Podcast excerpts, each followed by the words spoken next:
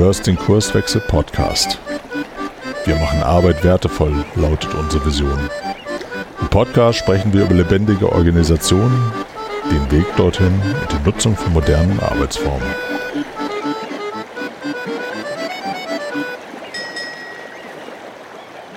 Moin Moin, hier spricht Frank von Kurswechsel und es ist Zeit für eine neue Episode in unserem Kurswechsel Podcast.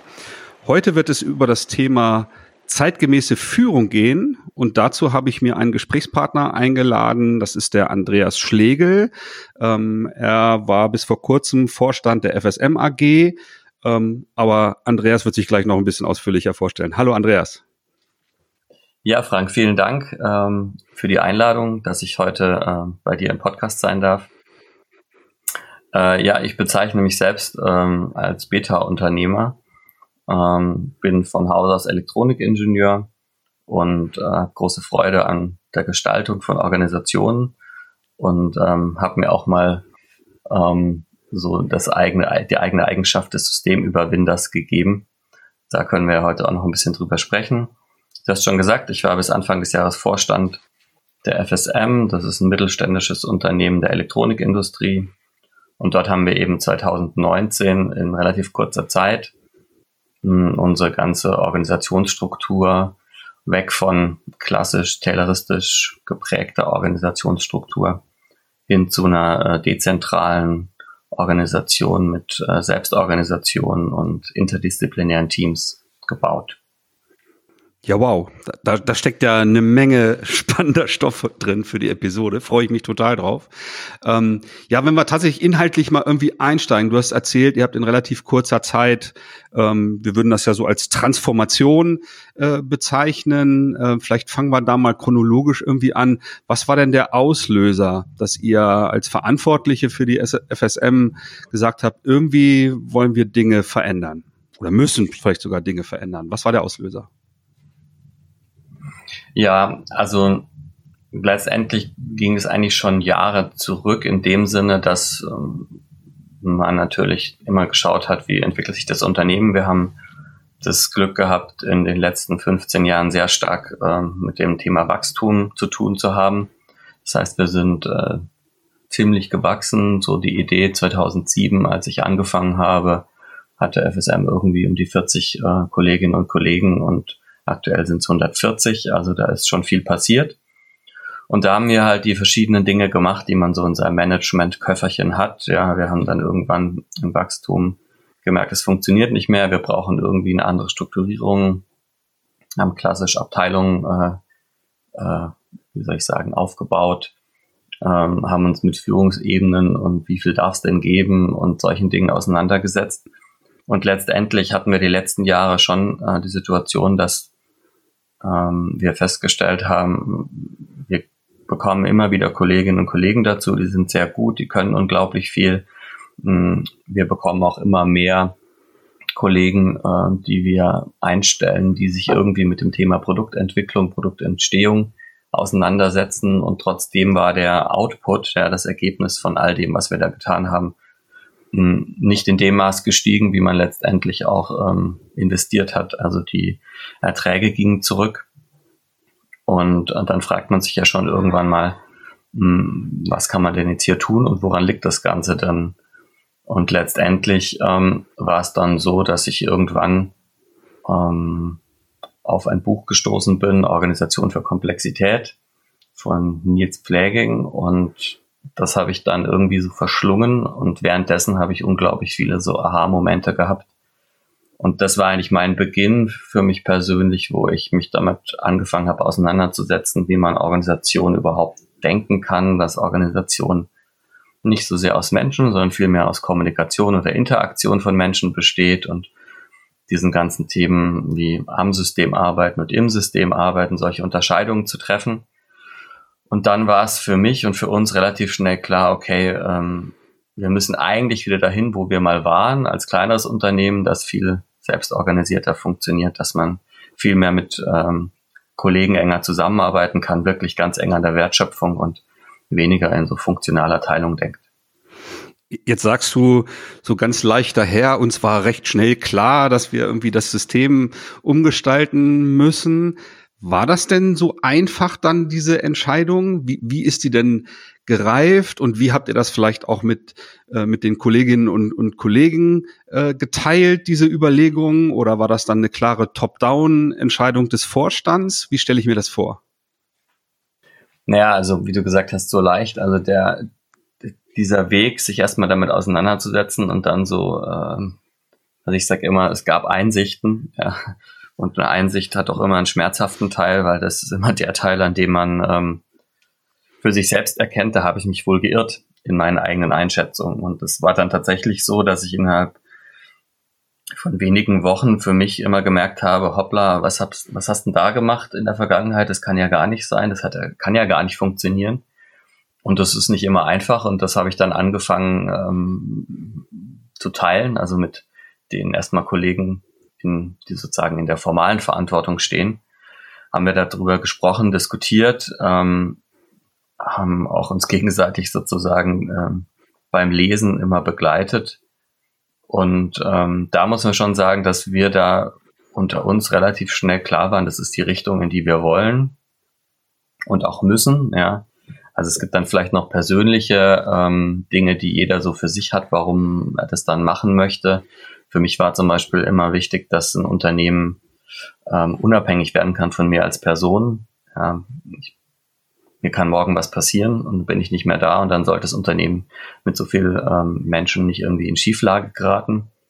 Aber ganz grundsätzlich ging es uns darum, dass wir verstanden hatten, wir müssen grundsätzlich was verändern, damit das Unternehmen wieder leistungsfähiger werden kann, damit das Unternehmen auch eine gute Zukunft haben kann. Und dann war das schon so, dass wir das ähm, für uns im Vorstand, dann haben wir auch im Aufsichtsrat drüber gesprochen, wir haben sogar mit allen Aktionären ähm, drüber gesprochen, dieses Thema angesprochen haben und diskutiert haben und dann da einstimmig entschieden haben, okay, das, das ist der richtige Weg. Aber wir haben davor jetzt eben nicht ähm, Mitarbeitende im größeren Stil eingebunden oder sowas. Das haben wir nicht gemacht. Sondern wenn du es so formulieren willst, war es insoweit eine Top-Down-Entscheidung dass wir gesagt haben, das ist der Weg, die Richtung ungefähr, in die es gehen soll. Ähm, was das dann alles genau bedeutet und was es im Detail äh, bedeutet, wie das dann geht und so war zu dem Zeitpunkt auch noch gar nicht klar. Hm. Na, ich, ähm, ich glaube, wir sind uns da einig, dass es halt ähm, total wichtig ist, dass Verantwortliche in Unternehmen, die halt diese Notwendigkeit spüren, ähm, dass, dass sich die Organisation äh, entwickeln muss, ähm, dass die Verantwortlichen sich halt auch mit theoretischen Dingen einfach auseinandersetzen. Ich glaube, sowas würde nie funktionieren, wenn ich diese, diese Verantwortung entweder in die Organisation delegiere und mich raushalte oder sogar einfach nur Berater engagiere und sage, hier, baut mal den Laden um, sondern ich muss zwangsläufig auch anfangen zu lernen. Also ich sag mal so gewisse systemtheoretische Grundlagen und äh, natürlich auch Dinge zur Führung, über die wir ja sprechen. Ich muss mir auch Gedanken machen zu den Konse Konsequenzen, was am Ende dann unter Umständen dabei rauskommen kann. Ähm, das ähm, stelle ich immer wieder fest, wenn, wenn Verantwortliche das halt eben nicht so tun. Also äh, du hast gesagt, du hast dich mit Literatur beschäftigt, das ist natürlich ein Weg. Ich kann natürlich unterschiedliche Facetten über Podcast oder YouTube Vorträge oder was auch immer, um mein Wissen auch einfach zu den theoretischen Grundlagen äh, erstmal so so aufzubauen, dass ich in der Lage bin zu verstehen, was denn diese Modelle über die wir da sprechen, wie Organisationen gestaltet werden können, also Dezentralität, Steigerung der Selbstorganisation äh, und so weiter, was das überhaupt bedeutet und äh, was das für die Menschen bedeutet, was das für die äh, Verantwortlichen bedeutet oder ähnliches. Ne? Ähm, wenn wir jetzt mal so einen Schritt weitergehen und sagen, ihr habt das dann ähm, irgendwann für euch entschieden und dann äh, mit Aufsichtsrat und Aktionären und vielleicht irgendwann dann auch der, der Belegschaft dann erzählt, hier folgende Sachen haben wir vor. Haben die das dann abgefeiert, als ihr die Katze aus dem Sack äh, gelassen habt? Oder gab es da eher Zurückhaltung oder sogar Widerstände? Wie war so die Reaktion? Naja, also wir haben ja für diesen Transformationsweg Weg ist eigentlich kein schönes Wort dafür, ähm, weil es irgendwie so immer so ein lineares Bild ist. Ähm, naja, also auf jeden Fall für die Transformation ähm, hatten wir uns dann die Frage gestellt, wie machen wir das Ganze jetzt? Und ähm, gerade zu dem Zeitpunkt, als wir ähm, uns mit der Frage auseinandergesetzt haben, ähm, kam dieses Thema, ähm, diese neue Veröffentlichung zum Thema Open Space Beta, ähm, ja, das neue Buch dazu raus. Und ähm, weil ich habe mich immer gefragt, also alles, was ich so an Change Management Werkzeugen kannte, da habe ich für mich immer so diesen inneren Widerspruch gehabt. Also wir wollen zu Selbstverantwortung, wir wollen hin zu ähm, unternehmerischem Denken, ähm, zu Entscheidungen dahin geben, wo die Könnerschaft liegt. Und den Weg dahin, nämlich das Change Management, das machen wir jetzt so klassisch mit irgendwelchen Steering Groups und irgendwelchen Committees und was weiß ich, was es alles da so gibt. Und äh, da war so Open Space Beta für mich ähm, so wie so eine kleine Erleuchtung, weil, boah, endlich gibt es einen Transformationsansatz, der ähm, vor allen Dingen diese ganzen Prinzipien, die man erreichen möchte, nachher in der Organisation auch schon konsequent quasi vom ersten Tag der Veränderung an äh, nutzt. Und das war dann sicher ein großer Schlüssel, weil dadurch auch wahnsinnig viel äh, Kraft entsteht. Und letztendlich war es so, dass wir mit einem Impulsevent, mit einem Impulsvortrag und kombiniert dann mit einer ähm, Einladung an alle Kolleginnen und Kollegen in der Organisation, wo wir ein Stück weit dessen, was wir jetzt gerade schon besprochen haben und äh, noch andere Informationen in der Einladung formuliert haben, letztendlich alle eingeladen haben, gemeinsam an der neuen FSM letztendlich zu arbeiten, der neuen Organisation zu arbeiten. Also das ist ja auch ein ganz wesentlicher Schlüssel gewesen, dass wir nicht gesagt haben, irgendeine Gruppe von 10 oder 15 Personen macht jetzt Organisationsentwicklung, sondern wir haben letztendlich alle eingeladen, ähm, mitzumachen. Und du hast nach Reaktionen gefragt, naja, die waren ähm, von genauso wie du gesagt hast, juhu, super, toll, endlich, bis zu, verstehe ich jetzt gar nicht, was soll denn das, will ich nicht. Ja, also alles war natürlich dabei. Ähm, und das hat natürlich auch ganz viel damit zu tun, wo stehe ich persönlich, was habe ich denn jetzt verstanden, was da passiert. Also es gab da am Anfang natürlich auch ganz viel Kommunikationsbedarf, da mehr unterschiedliche Formate auch angeboten, um überhaupt drüber zu sprechen, was ist das denn jetzt, in welche Richtung soll es jetzt gehen, was ist denn mit Selbstorganisation gemeint, heißt das jetzt alles, was wir bisher gemacht haben, sei schlecht? Natürlich heißt das nicht, ähm, aber da entstehen natürlich ganz viele Interpretationen, Geschichten, mit denen man umgehen muss und ähm, letztendlich ist das Ganze jetzt egal, wie man es nennt, so eine Veränderung am System immer ein unglaublich dynamischer sozialer Prozess, an dem wahnsinnig viel passiert und an dem man jeden Tag überrascht wird, ähm, sowohl negativ als auch positiv. Ja, also das geht in alle Richtungen hoch und runter. Hm. Und ähm, beschreib vielleicht mal den Zustand, wie es jetzt dann quasi heute ist? Also was ist sozusagen an der Aufbauorganisation anders als vorher? Und ja, was, was macht das sozusagen mit den Menschen, die jetzt äh, in der Organisation arbeiten? Naja, also ähm, es fängt schon mal damit an, dass wir versuchen, den Begriff Aufbauorganisation gar nicht mehr zu verwenden oder dass wir ihn ähm, also in diesen ganzen etablierten Begriffen ganz bewusst versuchen, nicht mehr aktiv unterwegs zu sein. Darum geht es einfach. Der Hintergrund ist, ich muss mit Unterscheidungen arbeiten. Ja, und wenn ich Begriffe, die ich seit 15 oder 20 Jahren in der Organisation habe, weiterverwende, dann habe ich bei jedem, der schon länger da ist, immer ein Bild im Kopf. Das bedeutet das. Also wir sprechen letztendlich von verschiedenen Strukturen und das, was du jetzt mit Aufbauorganisation beschreibst, würde ich als formale Struktur oder formale Organisation bezeichnen. Und die ist natürlich massiv verändert. Also ähm, da gibt es letztendlich noch den Vorstand als formales Gremium und dann gibt es letztendlich alles, was man aus Gründen der Rechtssicherheit ähm, und solchen Themen, Compliance sagt man ja neudeutsch dazu, was da gebraucht wird. Also da gibt es irgendwelche Beauftragte für Arbeitssicherheit und äh, Beauftragte für Zoll und solche Themen. Das ist letztendlich das Einzige, was man als formale Struktur noch bezeichnen könnte, was übrig ist. Da gibt's aber auch kein Organigramm mehr, was irgendwo rumliegt oder so. Das brauchen wir nicht mehr, sondern letztendlich haben wir mh, hm, eben eine sogenannte Zellstruktur, ähm, die auch in so einem ähm, Pfirsichmodell letztendlich dargestellt ist. Also es gibt dann die Haut außen, das ist die Abgrenzung der Organisation zum Markt. Im Markt meinen wir nicht nur eben Kunden, sondern alles, was letztendlich ähm, mit dem Unternehmen in Berührung ist, Kunden, Lieferanten, die Gesellschaft, Stakeholder. Arbeitsmarkt so sicherlich auch, ne? Genau, Arbeitsmarkt und äh, letztendlich alles, ein sehr weiter Marktbegriff. Ähm, darin in dieser Haut sozusagen beschrieben ist eben genau, was grenzen, wie grenzen wir uns ab? Ähm, wo wollen wir eigentlich grob, grob hin? Wer sind wir? Wer wollen wir sein?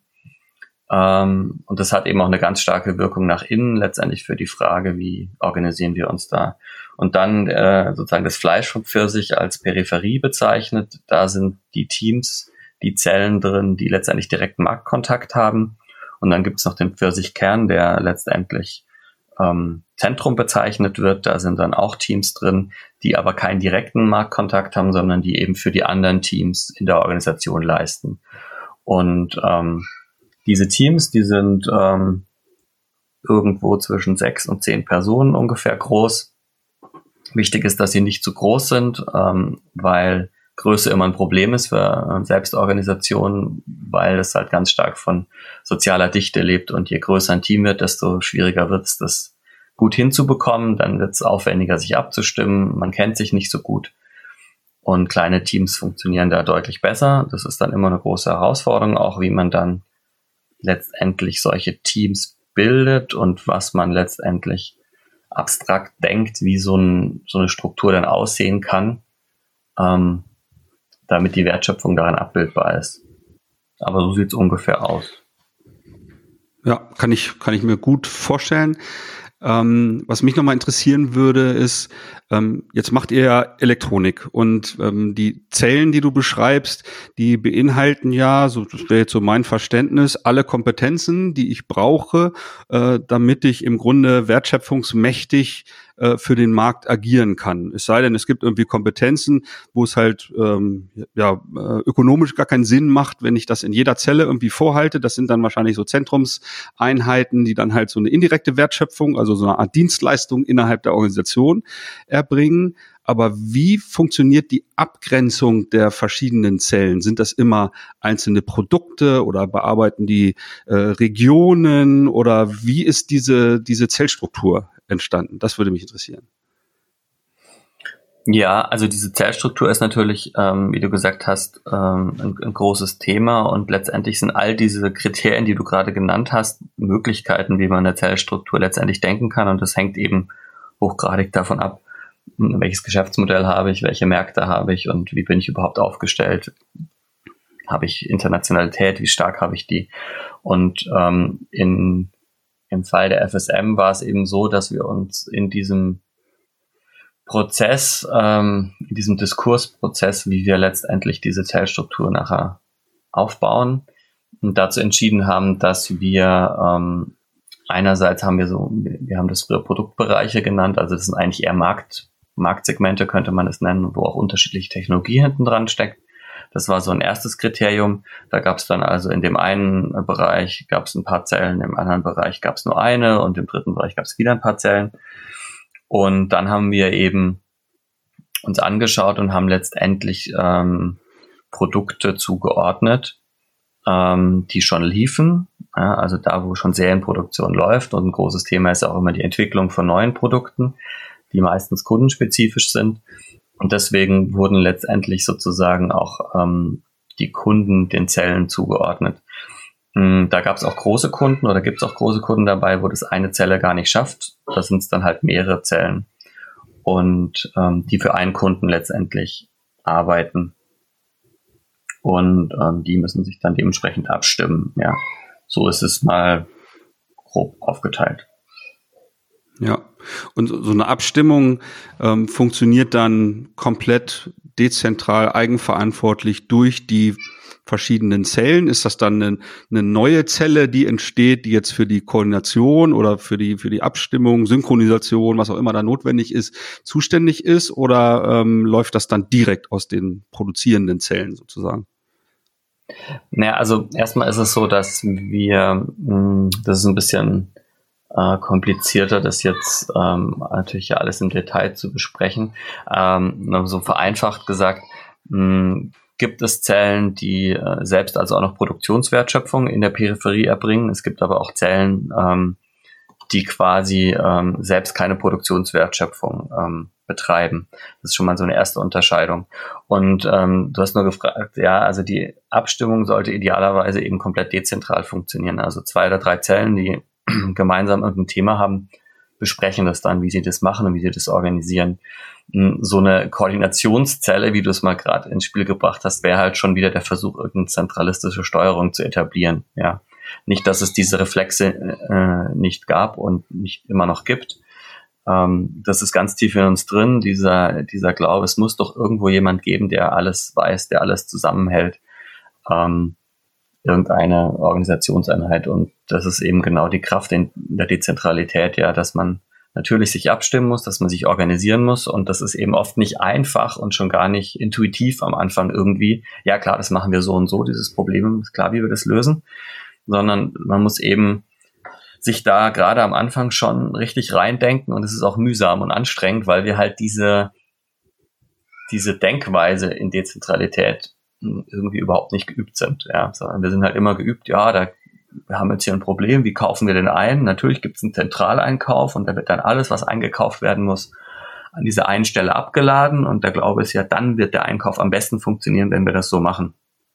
Und das löst sich halt nicht in, einer, in, in zwei Monaten auf, diese Prägung, die wir alle irgendwie seit Jahrzehnten mit uns im Kopf rumtragen. Und da bedarf es halt immer wieder der Auseinandersetzung. Es braucht auch immer Kollegen, ähm, die, ähm, die sich intensiv damit auseinandersetzen und dann auch man sich gegenseitig immer wieder auf die Füße steht, ja, dass das auch nicht immer die gleichen sind, ist wäre die Idealvorstellung, ja, dass da auch immer wieder Kollegen sich gegenseitig helfen, unterstützen und sagen, hey, also die Diskussion läuft jetzt gerade wieder in die Richtung hier Zentralismus, irgendwie hm, müssen wir mal gucken, um was geht's eigentlich. Ähm, und das ist schon anstrengend, das Ganze, ja, also definitiv, weil es eben ähm, unglaublich wenig Übung darin gibt und ganz viele so Glaubenssätze in den Köpfen bestehen, die alle halt klassisch im Management gedacht und geprägt sind. Und je länger man sich da schon äh, diese Berufswelt ähm, aufhält sozusagen, desto stärker hat man halt auch diese Prägung. Was übrigens gar nicht bedeutet, dass die Frage, ähm, wer tut sich leichter und wer tut sich schwerer, irgendwas mit dem Alter zu tun hätte. Ja, ist auch ein schönes Vorurteil, was ich immer wieder höre. Ja, klar, die Alten, in Anführungszeichen, wer das da auch immer dann sind, ähm, ist ja klar, dass die sich schwerer tun. Das stimmt überhaupt nicht, habe ich überhaupt nicht so erlebt. Es gibt äh, unter den 18-Jährigen genauso viel Betonköpfe wie unter den 80-Jährigen, habe ich festgestellt. Ja, schönes, schönes Bild. Ja.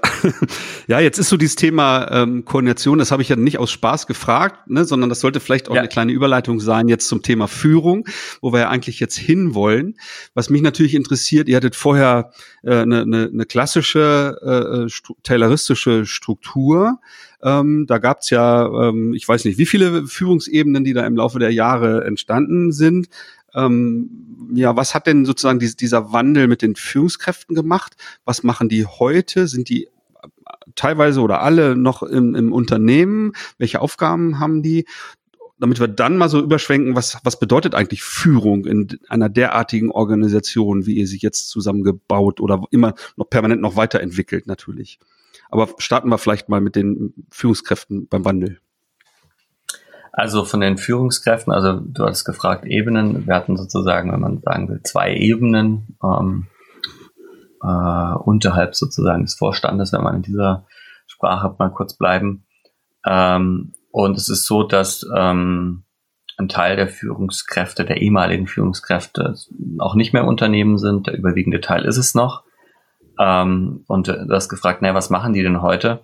Ähm, naja, die, die arbeiten alle, ja, und ich sage da immer so ein bisschen spöttisch, die arbeiten alle richtige Sachen. Ähm, also das betrifft ja unter anderem auch so, so Vorstände und sowas, ja. Also es ist ja immer die Frage, ähm, oder auch so ein Thema, das höre ich dann auch, ja, äh, da schaffst du dich ja quasi selbst ab und dann wirst du ja nicht mehr gebraucht. Ja, so eine Befürchtung. Und ähm, das ähm, glaube ich überhaupt nicht. Also das würde vielleicht zutreffen, wenn man jetzt ein ganz überspitztes Bild zeichnet und sagt, ich konnte noch nie was Wirkliches so arbeiten und ich bin jetzt irgendwo in eine Organisation gekommen und ich habe da die klassische Management-Führungskarriere hingelegt und bin hier äh, die Ebene nach oben gestiegen, weil ich so toll managen konnte. Und jetzt fällt, fällt das weg und dann kann ich ja gar nichts mehr. Und ich habe ja keine Ahnung, was die Organisation macht und ich kann auch überhaupt nichts mehr beitragen. Und dann, also wenn das so wäre, was ich glaube, dass eigentlich nie der Fall ist, dann habe ich natürlich ein Problem, weil dann werde ich nicht mehr gebraucht. Aber die Realität ist ja eigentlich vielmehr die, dass ganz viele sogenannte Führungskräfte in diese Führungs- in Anführungszeichen Positionen gekommen sind, weil die ja richtig was können oder zumindest mal was richtig konnten. Also die waren ja meistens sehr gute Leute ähm, und die deswegen ja diese Karriere auch gemacht haben. Und da ähm, arbeiten die meisten einfach wieder, ja. Also die können dann sozusagen wirklich wieder die Dinge tun, die sie früher mal richtig gut getan haben und äh, gut gemacht haben. Und diese, dieses sozusagen Zurückgehen in die Wertschöpfung ähm, wird von den meisten auch als unglaublich positiv äh, wahrgenommen, ja. Ähm, weil natürlich die Erfahrung und das, was man gelernt hat in der Zeit dazwischen, ja, die ist ja nicht weg. Und ähm, da kann man schon auch ganz spannende Dinge ähm, dann in der Zukunft wieder draus machen. Und es ist ja einfach auch so, dass es ja in so einer Zelle, wo irgendwie sechs, sieben, acht Menschen zusammenarbeiten für irgendein, irgendeine Lösung eines Kundenproblems, ja auch ganz unterschiedliche, ganz spannende Aufgaben gibt.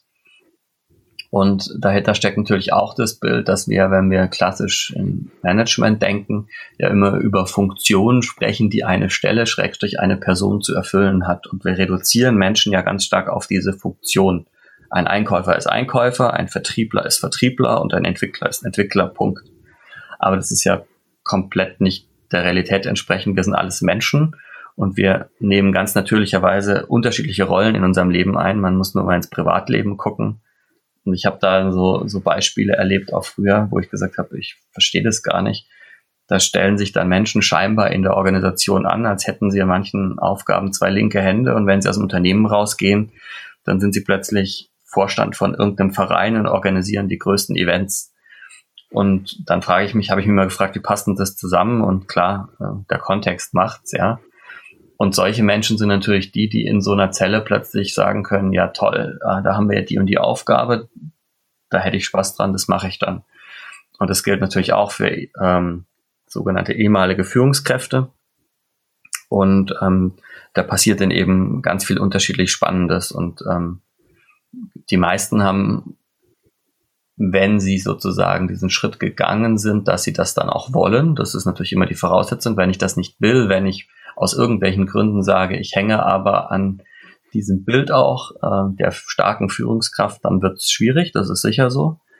Ähm, wenn ich aber mich darauf eingelassen habe und das will, also weiterarbeiten will in so einer Organisation, dann finde ich definitiv ähm, vieles und äh, mir haben da auch einige gesagt, ja klar, jetzt muss ich an mancher Ecke auch mal wieder richtig was lernen, ja, aber letztendlich die Dinge, die ich vielleicht vor zehn oder fünf Jahren mal gemacht habe, die haben sich weiterentwickelt und die muss ich jetzt wieder lernen.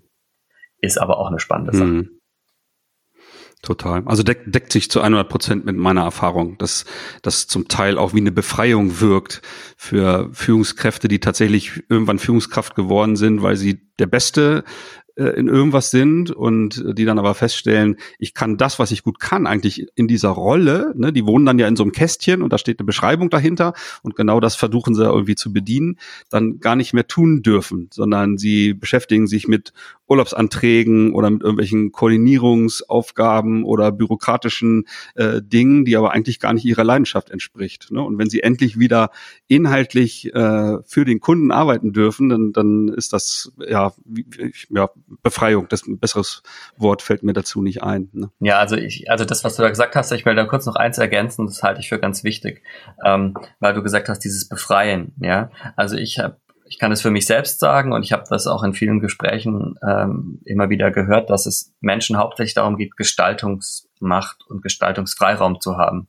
Und das ist ganz oft der Antreiber dahinter, warum man in eine Führungs Position möchte, weil man in einer klassischen Organisation nur dann entscheiden darf, wenn man irgendeine Managementrolle hat. Ja, und in dem Moment, wo man, wie du sagst, da raus kann und trotzdem entscheiden kann, trotzdem Gestaltungsfreiraum hat, sich mit seinen Kollegen äh, darauf einigt, was man jetzt tut, um Probleme zu lösen, dann ist dieser Gestaltungsraum ja sogar noch viel größer und da trifft es dann völlig zu, was du gesagt hast. Das ist wie befreien. Ja, wir befreien aber alle, nicht nur die, die in Führungspositionen waren, sondern eben auch die, die in klassischer Managementorganisation ja gar nichts scheinbar zu melden haben. Die dürfen ja plötzlich auch. Und das ist natürlich eine unglaubliche Energie, die da auch entstehen kann. Hm, genau. Ja, jetzt wäre die Reaktion, okay, dann gibt es diese Führungsrolle äh, bei euch nicht mehr. Alles ist organisiert in selbstorganisierten Zellen. Sprich, jetzt gibt's ja auch keine Führung mehr, richtig? ja, das ist ja äh, immer ein schönes Bild, dass Führung eine Eigenschaft ist, die irgendwelchen ganz besonderen Personen äh, nur quasi natürlich oder unnatürlich mitgegeben ist oder die man lernt. Wenn man dann Führungskraft wird, dann geht man auf ein Führungskräfteentwicklungsprogramm und dann lernt man ja zu führen. Ähm, für mich bedeutet es letztendlich, der Führung ist erstmal für mich ein, ein ganz natürliches Phänomen, das immer zwischen Menschen passiert. Ja? Äh, immer wenn sich ähm, mehrere Menschen begegnen, ja, dann entsteht, sage ich mal, natürlicherweise Führung. Und ähm, das hängt natürlich auch immer am Kontext, also an der Situation, in der wir uns gerade befinden. Ja.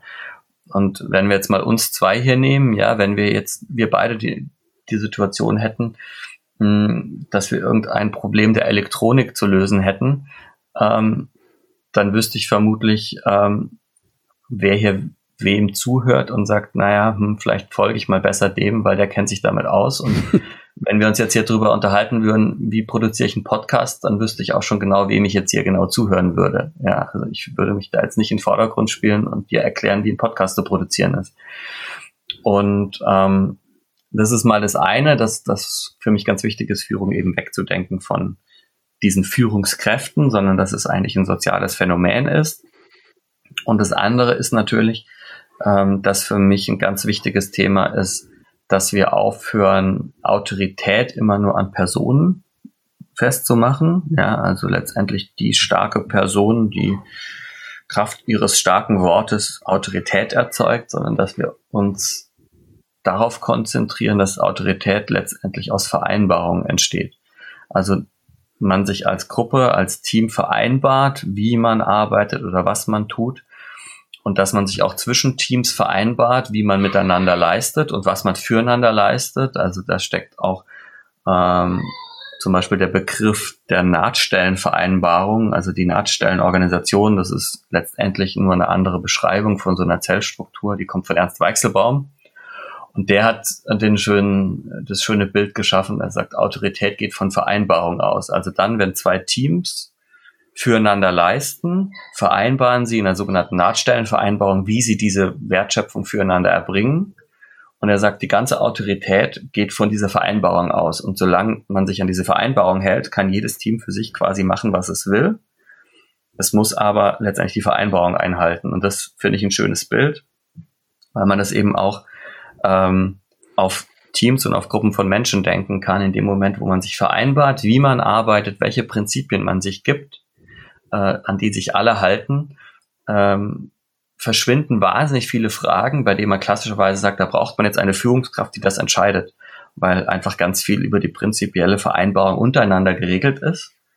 Was nicht heißt, dass sich immer alle dran halten. Und dann ist natürlich gefragt, dass man sich gegenseitig sozusagen darauf hinweist, dass es hier irgendwo einen Widerspruch zu einer Vereinbarung gibt. Ja, also das ist dann letztendlich ähm, behaupte ich sogar viel, viel härter als jede terroristische Organisation, äh, ist so eine Zellstrukturorganisation, die funktioniert, wo möglichst viele Menschen da auch selbstbewusst drin agieren, ist es an vielen Ecken tatsächlich im Erleben, glaube ich, auch viel konsequenter, ähm, weil man sich halt gegenseitig ständig auch auf die Füße tritt und das nicht nur immer der Chef tut, der auch nicht alles mitkriegt, nicht alles sehen kann, und darin steckt im Übrigen, im Übrigen aber auch wahnsinnig viel äh, an Potenzial, um irgendwelche unnötigen Dinge, die man sonst so tut, ja, das sind alles irgendwelche Spielchen, die sich aus irgendwelchen internen Referenzen ergeben, die verschwinden dann alle oder werden von den Menschen selber identifiziert und die sagen, warum machen wir das eigentlich? Das können wir doch einfach weglassen, es tut gar keinem weh. Und das ist natürlich was, was dann auch dazu führt, dass so eine Art der Organisation viel, viel leistungsfähiger ist weil man unglaublich viel Sachen weglässt, die letztendlich überhaupt keinen Beitrag zu einer Leistungsfähigkeit leisten, erbringen. Hm.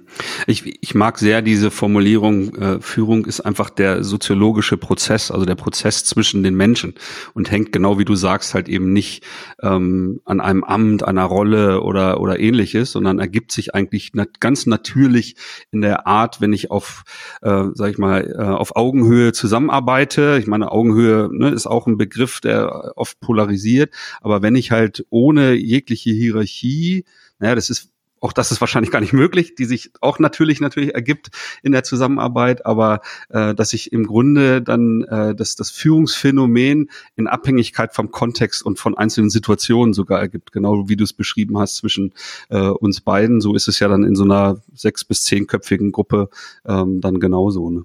Wie du gesagt hast, diese, diese, dieses Loslösen von dem auch Denken, es braucht da den Entscheider und ähm, dieses, wie du gesagt hast, ein soziales Phänomen. Ja, das ist eben der eine Aspekt von Führung und letztendlich ist es trotzdem so, damit bist du ja auch eingestiegen, letztendlich, dass du gesagt hast, es ist ganz wichtig, dass letztendlich diejenigen, die die Verantwortung für eine Organisation tragen, sich damit auch auseinandersetzen, sich mit Theorie auseinandersetzen und auch sozusagen ihre Verantwortung, die sie einfach tragen, nicht abgeben. Und das ist auch noch ein wichtiger Aspekt, über den wir vielleicht noch sprechen können. Was eben nicht bedeutet, jetzt habe ich eine Organisation, die stärker selbst organisiert ist. Jetzt bin ich als Vorstand, als Geschäftsführer ja komplett raus und jetzt bin ich von 365 Tagen, 300 Tagen, äh, liege ich jetzt irgendwie auf einer Südseeinsel und mein Unternehmen verdient ohne mich irgendwie Geld. Das ist ja ähm, dann auch nicht die Wahrheit. Nee, das stimmt. Naja, ähm, wenn, wenn ich sozusagen diese Führungsebenen einer äh, tayloristischen Organisation dann halt so nicht mehr habe und die Führungskräfte, die ehemaligen Führungskräfte entweder in den Zellen äh, aktiv mitarbeiten oder halt eben nicht mehr da sind, äh, dann würde mancher schon erstmal so als Impuls denken, irgendein Vakuum muss sich da ja ergeben. Ne? Das heißt, äh, wer ist denn dann in der Verantwortung, am System dann zu arbeiten? Äh, ist das dann ein, eine spezielle Gruppe von Menschen, die sich dann äh, als Zentrumsteam dann doch irgendwie zentral äh, bildet? Oder ist das dann rein die, die Vorstandsaufgabe? Wie ist das beispielsweise bei FSM gelöst? Ähm, also du hast ja gesagt, da bildet sich so eine Art Vakuum, was diese Arbeit am System angeht. Also mal grundsätzlich würde ich formulieren, letztendlich muss man vielleicht nochmal klären, die, die Verantwortung für so eine Organisation am Ende, also in der Gesamtheit aller Verantwortungen auch formal betrachtet, trägt ja immer sozusagen die Geschäftsführung. Und da ändert sich ja auch ähm, mit jetzt mehr Dezentralisierung und so weiter überhaupt gar nichts dran. Also wenn das Unternehmen aus irgendeinem Grund ähm, irgendeinen äh, juristisch relevanten Bullshit fabriziert irgendwie am Markt, dann ist am Ende des Tages immer der Geschäftsführer oder Vorstand, äh, der bei dem die Staatsanwaltschaft oder irgendjemand, der Geld möchte, anklopft und sagt, hallo, äh, wir müssen uns mal unterhalten. Und da, also auch aus diesen Themen raus, ergibt sich für mich eine Geschichte, dass man immer eine Verantwortung hat, die auch nicht delegierbar ist. Ja, die, die wird auch immer bleiben. Und ich würde es mal so sehen, in so einer Phase, nachdem man so viel verändert hat und wo der Großteil der Organisation und auch der Menschen noch, sag ich mal, damit auseinandergesetzt sind, in diesem Neuen wirklich anzukommen, die Dinge auch zu üben, auch weiterzuentwickeln, bedarf es immer ähm, letztendlich dieser Verantwortlichen, dass sie da sich das genauer angucken und auch überlegen, was machen sie. Und letztendlich muss man aus meiner Sicht da immer wieder einladen, wenn man Dinge sieht, wo man der Meinung ist, da müssten wir nochmal nachschärfen, da müssen wir vielleicht auch nochmal drüber gehen, da passt es noch nicht ganz. Und dann muss man halt wirklich nochmal ernsthaft dran arbeiten und nochmal eine Einladung aussprechen an alle und dann kann man nochmal weiterarbeiten. Hm, ich sag mal, mein Vorsicht, vorsichtig formuliert, ähm, vielleicht sowas wie, wie ein, vielleicht auch gar nicht richtig jemals ähm, so zu erreichendes Traumbild wäre ja eine Organisation, die in sich selbst so gebaut ist und so funktioniert, dass sie ja in der Lage ist, sich selbstständig anzupassen. Ja. Und in gewissen Dingen passiert es sehr schnell, ja, wo dann plötzlich ein, zwei Zellen in der Zusammenarbeit an irgendein Problem feststellen. Da gibt es irgendwie einen Handlungsbedarf und die kommen dann und machen irgendwie Vorschläge. Und wir würden mal hier vorschlagen, wir teilen uns hier so und so neu auf. Oder der Kollege von hier sollte besser nach da wechseln, dafür wechseln wir den anderen zurück, weil es passt viel besser.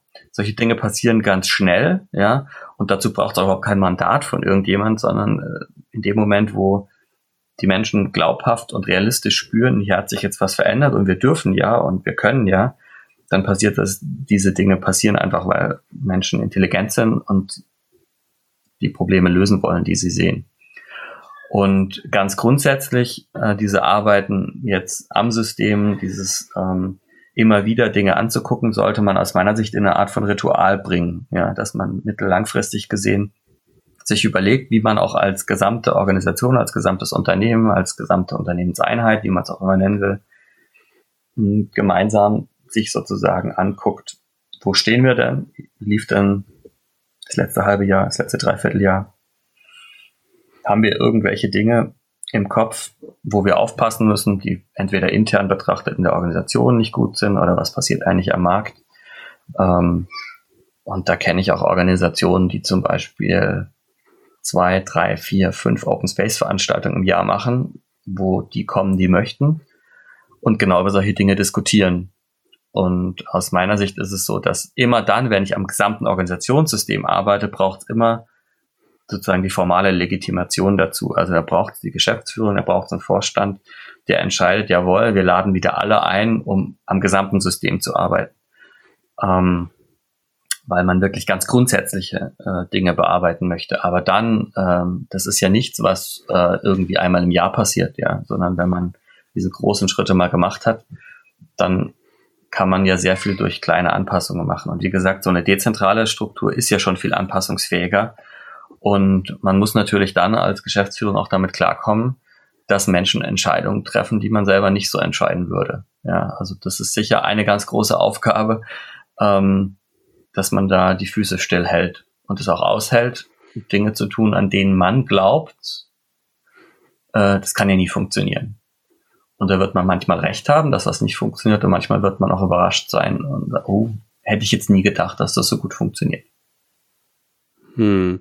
Naja, das, was einzelne Zellen wahrscheinlich tatsächlich regelmäßig äh, machen, zu überprüfen, wie funktioniert hier eigentlich unser Arbeitsprozess, wie funktioniert ihre, unsere Zusammenarbeit, wie, äh, wie treffen wir Entscheidungen oder was auch immer gerade anliegt, so sollte ich das als Gesamtorganisation natürlich auch regelmäßig machen, um dann ganzheitlich drauf zu gucken. Und zwei Facetten hast du angesprochen, also einmal das Thema Freiwilligkeit. Es wird immer Leute geben in so einer dezentralen Organisation, die auch ein hochgradiges Interesse daran haben, dass halt permanent Verbesserungen auch identifiziert werden, die auch wachsam sind und äh, ihre Wahrnehmung Wahrnehmungen dann, dann schildern und Ideen entwickeln, äh, was so als nächster Schritt denkbar ist. Und die zweite Facette ist natürlich das Thema Transparenz. Da haben wir jetzt noch gar nicht so drüber gesprochen, dass ich natürlich als dezentrale Zelle, aber auch als Gesamtorganisation natürlich die Transparenz brauche über alles, was notwendig ist, damit ich zum einen diese Wertschöpfung in Richtung Kunden optimal organisieren kann, aber auch die Transparenz nach innen, damit ich halt überhaupt diese Beobachtungen haben kann. Ne? Was kann denn so ein nächster Schritt als Organisation sein? Ähm, Gibt es da Empfehlungen von dir oder äh, Erfahrungen jetzt aus, aus dieser äh, Transformation, wie dieses Thema Transparenz funktioniert hat? Das ist ja nicht nur Zahlen, Daten, Fakten oder ist das der Kern? Ja, also ich glaube, die, ähm, die Zahlen, Daten, Fakten, ähm, da möchte ich jetzt im ersten Schritt zum Beispiel mal auf das ganze Thema der offenen Bücher gehen. Die halte ich für extrem wichtig, mal ganz grundsätzlich, weil ähm, wir reden ja davon, dass Menschen Entscheidungen treffen sollen und die sollen ja möglichst auch noch unternehmerisch sein. Also das gibt ja kein Unternehmen, was nicht ständig irgendwo stehen hat. Äh, unsere Mitarbeiter, Mitarbeitenden sollen bitte unternehmerisch denken. Ähm, aber wie kann man denn unternehmerisch denken, äh, dann, wenn man ähm, den Kontext und die Transparenz äh, hat, und zwar ganzheitlich. Ja, das hast du schön gesagt, dass Transparenz sehr wichtig ist. Sind wir uns komplett einig. Und es fängt für mich damit an, dass ich weiß, wo steht das Unternehmen denn mal so äh, auf den harten, dem harten Boden der Zahlen. Ja, also wie viel Geld verdienen wir, äh, wie hat sich welche Zahl entwickelt. Im Übrigen so eine, so eine dezentrale Zellstruktur braucht eben auch an der Stelle ganz andere Dinge. Man braucht pro Zelle so eine Art Mini-BWA, ja, also monatlich, sehr schnell, damit die Teams sich auch einmal im Monat mindestens die Zahlen angucken, also die Gesamtzahlen vom Unternehmen, aber eben auch die eigenen, weil daran erkennen sie letztendlich ihre Leistungsfähigkeit und wie Leistungs, welche Leistung sie erbracht haben und haben wir Geld verdient. Das ist ein unglaublich starker Treiber für jeden Mensch, ja, zu sagen, ist das, was ich letzten Monat gemacht habe, äh, gut gewesen?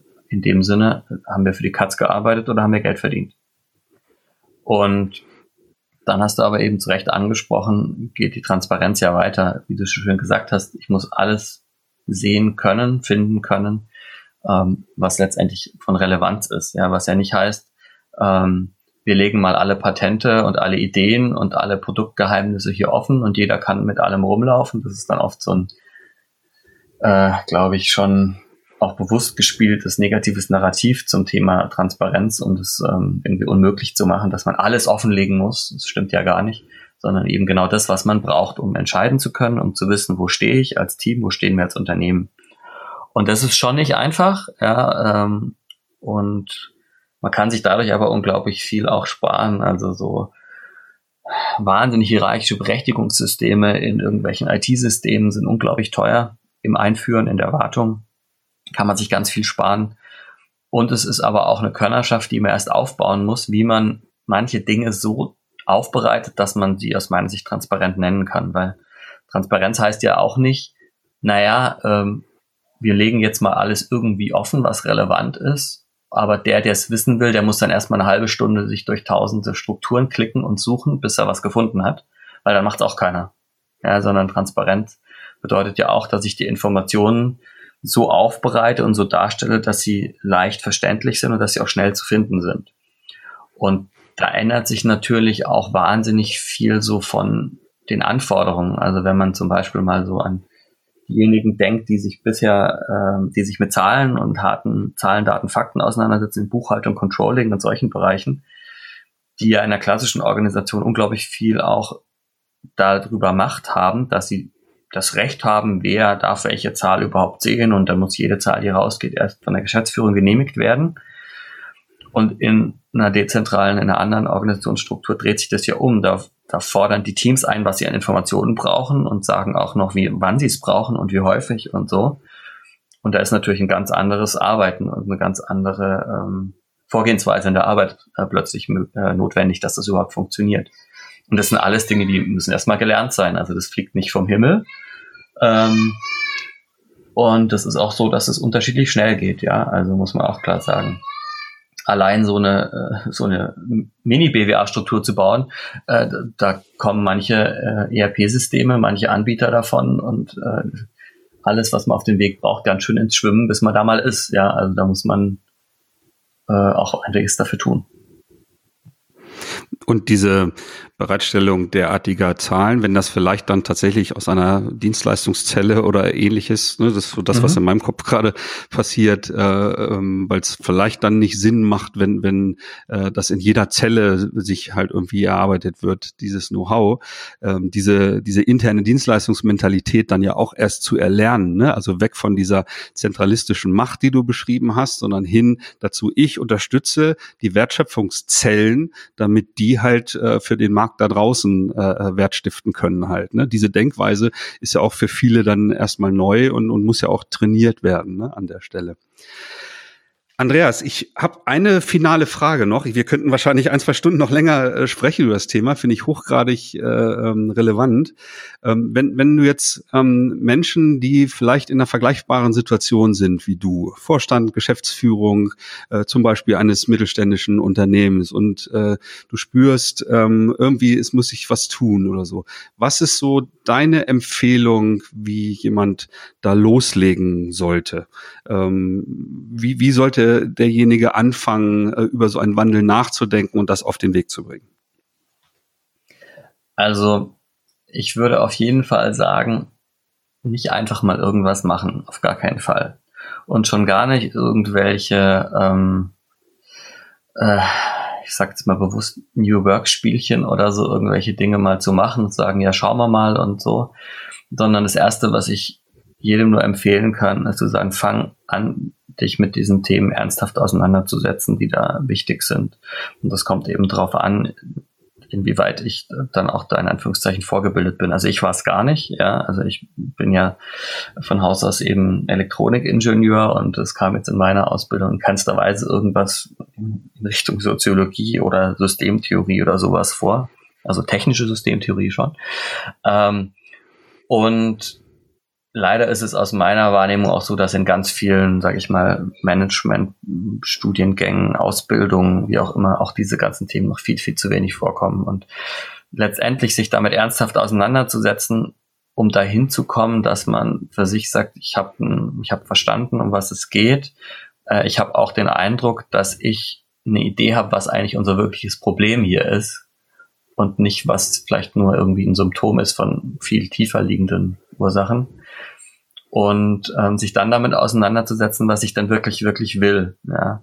Also es ist schon ganz, ganz extrem wichtig in, für Geschäftsführer, für Vorstände, für Gesellschafter, die sehen und die drüber nachdenken, hier ähm, an der eigenen Organisation in diese Richtung zu gehen, dass sie das wirklich wollen und dass sie auch für sich eine Idee haben, wo das hingehen soll. Man braucht nicht die Erwartung haben, dass man genau weiß, was bei rauskommt. Und auch ich wusste in keinster Weise, wie die Organisation danach aussieht. Ähm, und hätte man, hätte man mich die irgendwie aufmalen lassen, hätte mit dem, was jetzt dann bei rauskam, auch sicher nichts zu tun gehabt. Ja, das, darum geht's nicht. Aber es geht um das Grundsätzliche, um die, die ganz grundsätzlichen Fragen, die Prinzipien, sich klar zu werden, worin unterscheidet sich das dann auch. Ja, also was ist denn der Unterschied zwischen zentraler Steuerung und Selbstorganisation zum Beispiel? Was ist, äh, was verstehe ich unter Führung? Was muss ich dann äh, in meinem jetzigen Führungsverständnis als Begriff ändern? Ähm, was hat es mit mir zu tun? Bin ich auch bereit, selbst unglaublich viel äh, zu lernen und auch im Zweifel, ähm, ja, sag mal, diesen Schmerz dabei zu haben. Weil zu glauben, ja, die Organisation soll sich mal verändern und die alle Menschen, die da so arbeiten, aber mit mir hat es ja nichts zu tun, ähm, dann wird es nie im Leben funktionieren. Und man muss auch selbst bereit sein, wenn man so eine Veränderung angeht, hm, so hart an sich zu arbeiten, dass man idealerweise auch schafft, immer so ein bisschen, bisschen, so eine Woche oder zwei voraus zu sein in manchen Themen, weil ähm, ansonsten wird es schwierig. Dann ähm, ist auch so, dass es alle auch spüren werden in der Organisation, wenn man das nicht so wirklich will.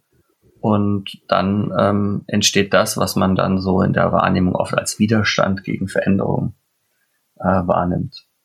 Weil ähm, wenn der, der die Verantwortung oder die, die die Verantwortung tragen, letztendlich schon nicht glaubhaft rüberkommen, dass sie das wollen und dass sie da auch hinwollen und auch alles dafür geben, muss man sich nicht wundern, wenn ähm, viele, die da nur abwartend dastehen, erstmal sagen, ja gut, äh, der will ja nicht wirklich oder die will ja nicht wirklich, ja dann warte ich erstmal ab und schau mal, was so passiert, weil vielleicht habe ich ja schon ein paar Mal erlebt, passiert ja wirklich gar nicht.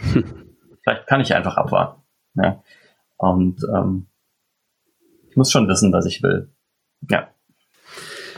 Super, also ich danke dir vielmals für deine Zeit und, und für die Einsichten, die du äh, geliefert hast. Ich bin sicher, ähm, äh, das wird eine spannende Episode sein für alle, die sich so mit diesem Thema Transformation und äh, Weiterentwicklung von Organisationen beschäftigen. Und da haben wir etliche natürlich von, von unseren Hörern.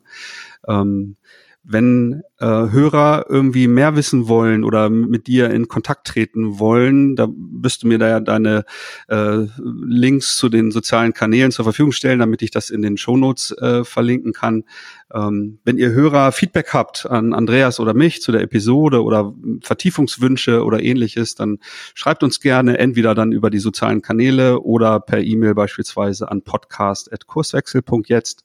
Ähm, ja, Andreas, vielen Dank und äh, vielleicht nehmen wir ja zu einem späteren Zeitpunkt noch mal eine Fortsetzung auf, weil ich habe so viele Ansätze rausgehört, wo wir noch mal tiefer hätten reinsteigen können oder so. Äh, mal schauen, was sich daraus ergibt. Vielen Dank dir. Sehr gerne, vielen Dank dir auch. Folge uns auch auf Twitter unter @kurswechsler und diskutiere mit uns über agile Themen.